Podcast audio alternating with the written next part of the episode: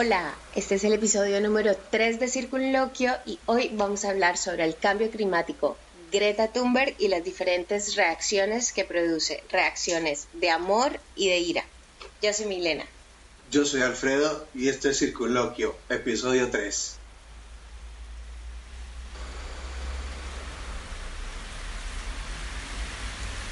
Bueno, para no aburrirlos hablando del, calentamiento global y del impacto climático, em, vamos a usar como ejemplo y teniendo en cuenta las lluvias que se están oyendo eh, como fondo de, mientras estoy hablando, vamos a usar como ejemplo el fenómeno reciente, eh, reciente pero que ocurre todos los años, con, bastante frecuencia. Eh, Todos los años ocurre aquí. En, en, la zona mediterránea y puntualmente el impacto que tiene en España, pues que es donde estamos ahora.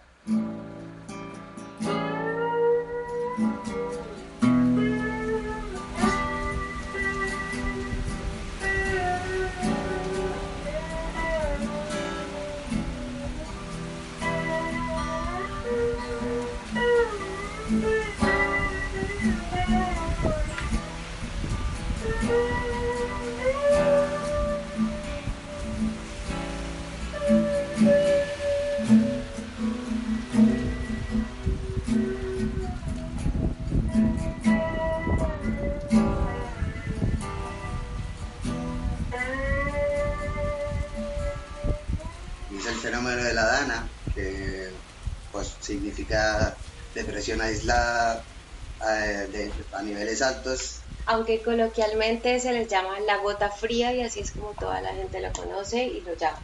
En efecto, en España lo llaman la gota fría y pues la verdad es que, como su nombre lo dice, viene bien fría la gota y además viene mm, de una cantidad de de catástrofes a nivel natural por desbordamiento de ríos y básicamente eso y, los daños que causan pues estos ríos desbordados por su paso en diferentes zonas de, de la región. Puntualmente nos, nos corresponde el área de la provincia de Alicante, en donde los datos eh, son alarmantes, alcanzan a llegar a los 105 litros por metro cuadrado y esto quiere decir que las pérdidas fueron muy muy importantes. Entonces, eh, todo lo anterior para hablarles un poco del cambio climático, la dana o la gota fría, como dicen acá, la gota fría de toda la vida, eh, es simplemente algo y fenómenos que ocurren todos los años, solamente que ahora cada vez son más seguidos, más catastróficos, más fuertes y más inclementes. Y no podemos desconocer que es pues el planeta hablándonos.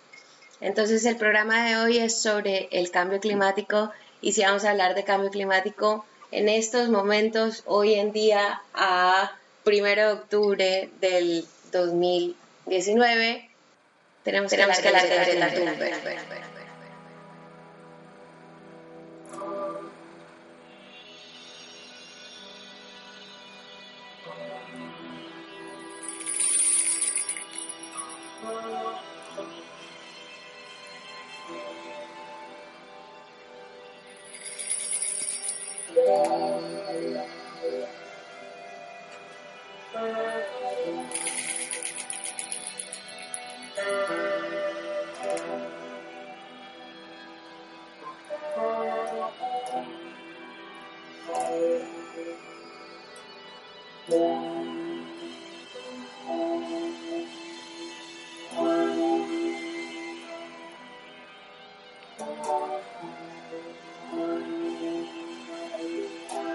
entonces, ¿por qué es tan importante la Greta Thunberg? Vale, en primer lugar, ¿quién es Greta Thunberg? Es esta niña sueca que a los 14 o 15 años empezó a protestar, dejó de ir a clase los viernes por las mañanas para ir a protestar al Parlamento sueco y a contarle a la gente datos escalofriantes sobre las consecuencias del cambio climático. Sí, si mal no, no estoy, tenía una filosofía de desobediencia civil. Sí, porque dejaba de ir al colegio todos los viernes. Al estilo, al estilo Martin Luther King. Esta actividad de protesta fue la consecuencia de una depresión en la que Greta Thunberg cayó. Cuando ella tenía ocho años o así, la niña dice que se enteró y oyó algo sobre el cambio climático, empezó a tener como un interés desmedido por el tema, a informarse muchísimo y encontró que el panorama en cuanto al cambio climático y las políticas de los líderes mundiales es apocalíptico. exactamente. Nefasto, apocalíptico. Desesperanzador. Y se deprimió, hizo una depresión clínica, hizo un mutismo selectivo. ¿Qué edad tenía la, la, chica cuando eso pasó? Entre 8 y 10 años.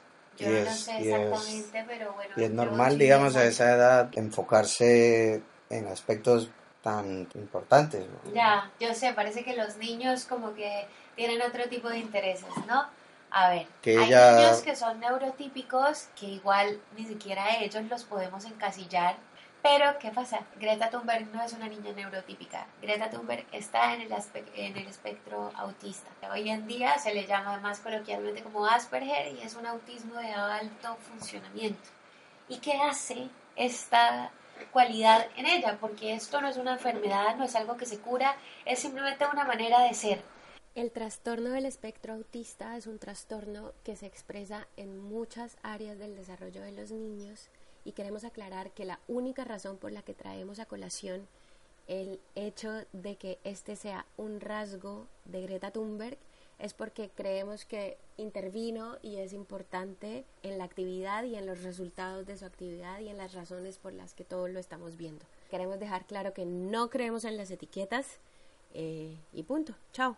Pues hace que ella sea más intensa con, la, con las cosas que le interesan, más enfocada. Y bueno, eso viene acompañado de muchas cosas Seguramente, claro. Bueno, hablando de eso, de Asperger, de Asperger y connotaciones y denominaciones que, que se le dan a, a, patologías, en realidad. Sí. Tal vez el, el término autista a lo mejor globalmente le quita validez a su ímpetu y a su énfasis. O sea, digamos, si, si quitamos la palabra autista, tendría más, más, más, impacto, la habría más gente o la criticaría menos gente? O... Yo creo que en el mundo de hoy es al revés. Yo creo que en el mundo de hoy esta no neurotipicidad juega a su favor. Y ella es una niña bastante especial. A lo que voy es a la palabra autista como tal. Porque, por ejemplo, si uno dice una persona mongólica, está cargada de, juicios de valor, de, varias cosas. Entonces, creo que entiendes a que, entiendo a qué te refieres. Hoy en día la palabra autista está mal dicha. Si queremos nombrar las cosas por su nombre, pues es una persona que se encuentra dentro del espectro autista. Hoy la gente no tiene autismo, eso ya se cambió.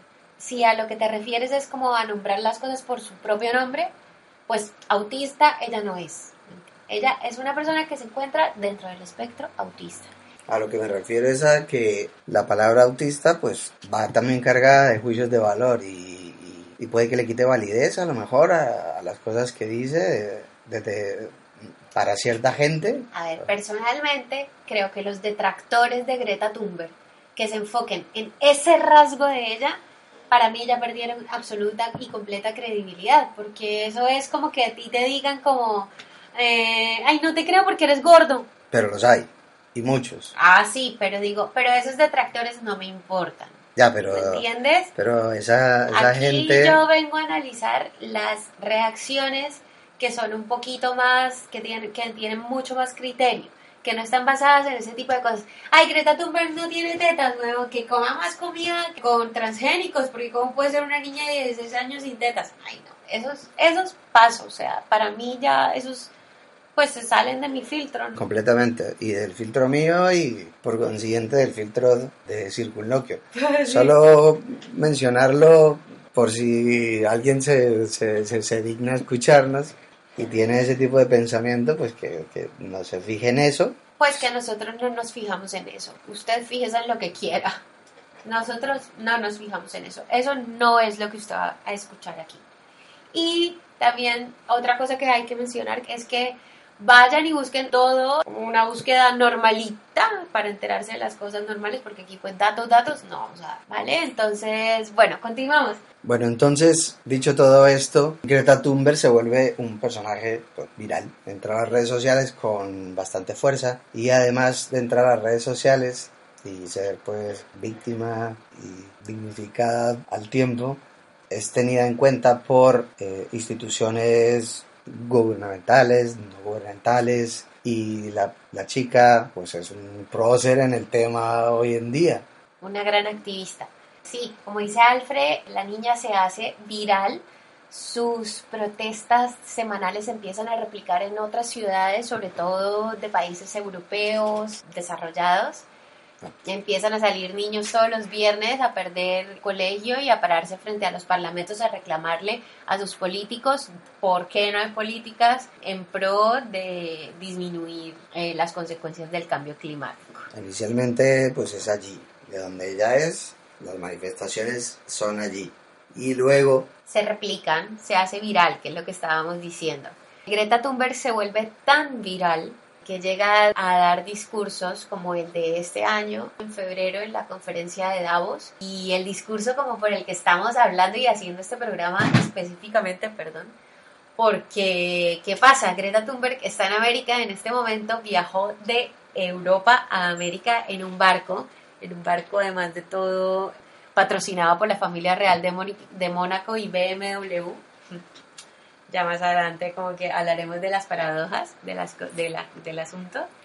¿Por qué? ¿Para qué viajo en barco? Para reducir la huella de carbono, porque viajar en avión deja una huella de carbono muy grande, muy puta, y es de las cosas más duras. Y ella como que en su vida ha tomado medidas que personalmente pues eh, reducen la huella de carbono en el mundo, como ser vegana, qué sé yo, viajar en tren y no tanto en avión. Aquí ahora que viajo a América pues en, por barco.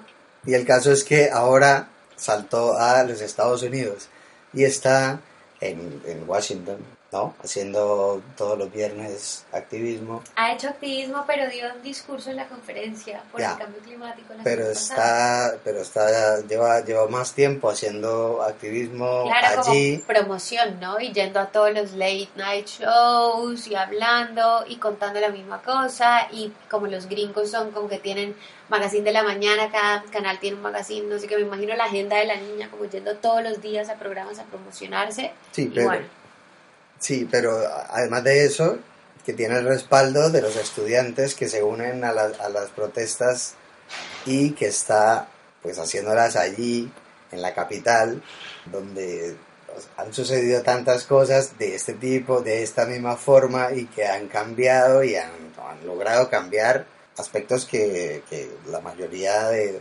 jóvenes no queremos. Lo tiene y de hecho Fridays for Climate es una protesta global. Y todos los viernes se replica no solamente en América ni en el lugar donde esté Greta, sino en muchas ciudades del mundo.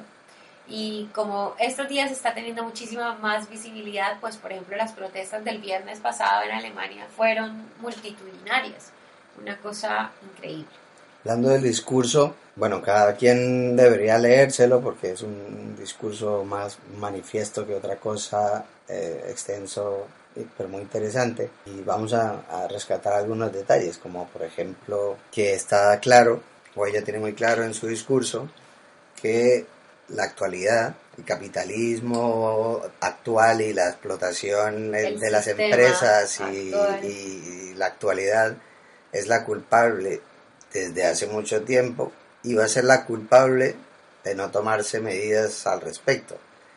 Va, va, va a ser a su generación en quien va a recaer todo esto. Entonces, con mucho énfasis critica y culpabiliza a los grandes empresarios y, a los líderes actuales que no a los empresarios no amor a los líderes. Ella contra empresas y contra las partes privadas no habla nada. Ella habla es contra los líderes que son los que según ella pues tienen los hilos de la política en sus manos y que podrían hacer algo para el cambio.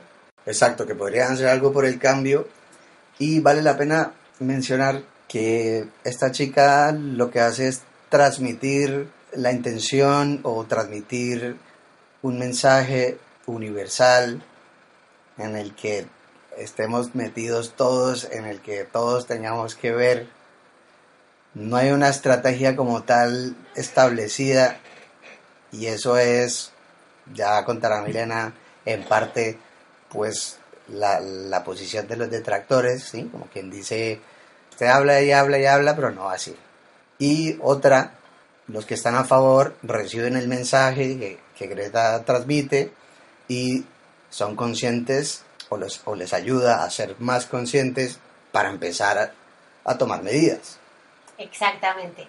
Ese es el punto para mí como de haber hablado tanto de Greta Thunberg en lugar de haberle dado pues más protagonismo al cambio climático que es el verdadero problema aquí.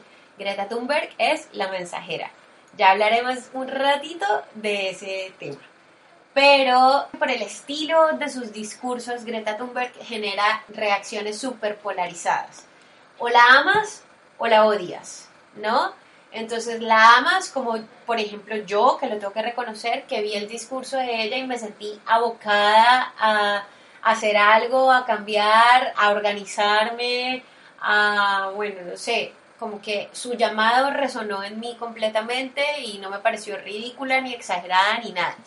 Y por otro lado, yo me metía en Twitter y veía y hay un montón de reacciones de gente que decía como, qué loca, qué exagerada, esto no existe, o los más críticos, que eso sí que vale la pena leerlos y de verdad que es como lo que más me ha gustado de que hayamos tomado la decisión de hablar de este tema y es que de verdad se ponen a leer y genera una posición muchísimo más crítica sobre Greta Thunberg.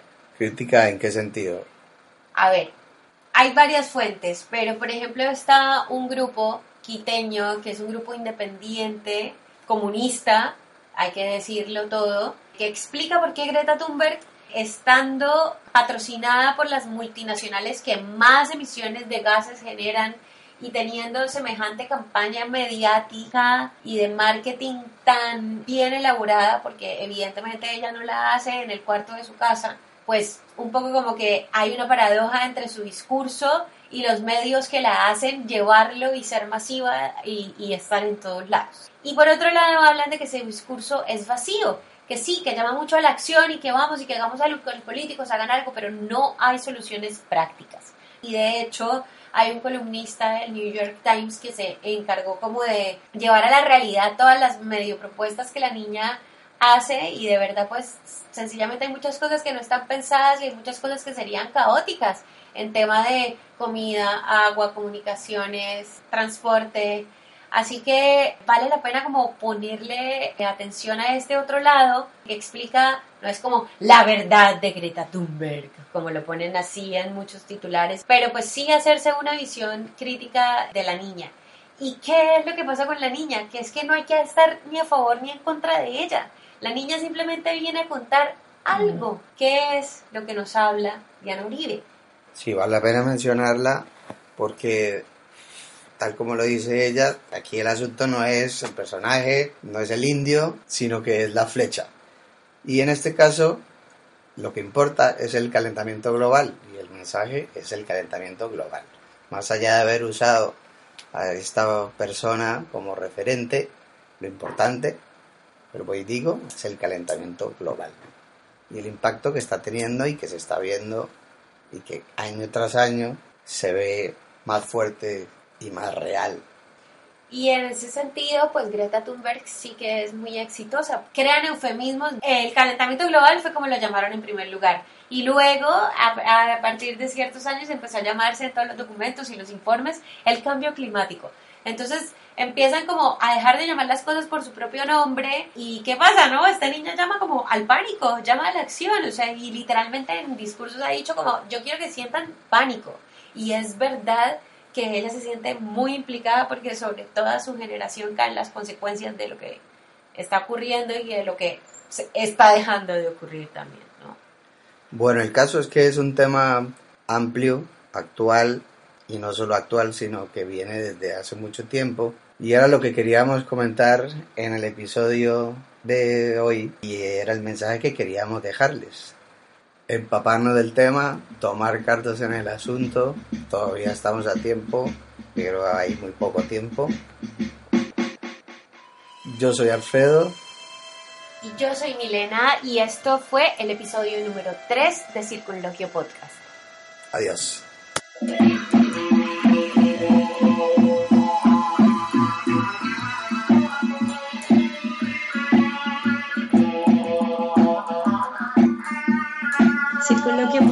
Es un producto hecho en casa. Milena Sandoval es la editora de contenido. Los arreglos musicales y ambientación son una composición de Alfredo Martínez. Nos oímos en el siguiente episodio.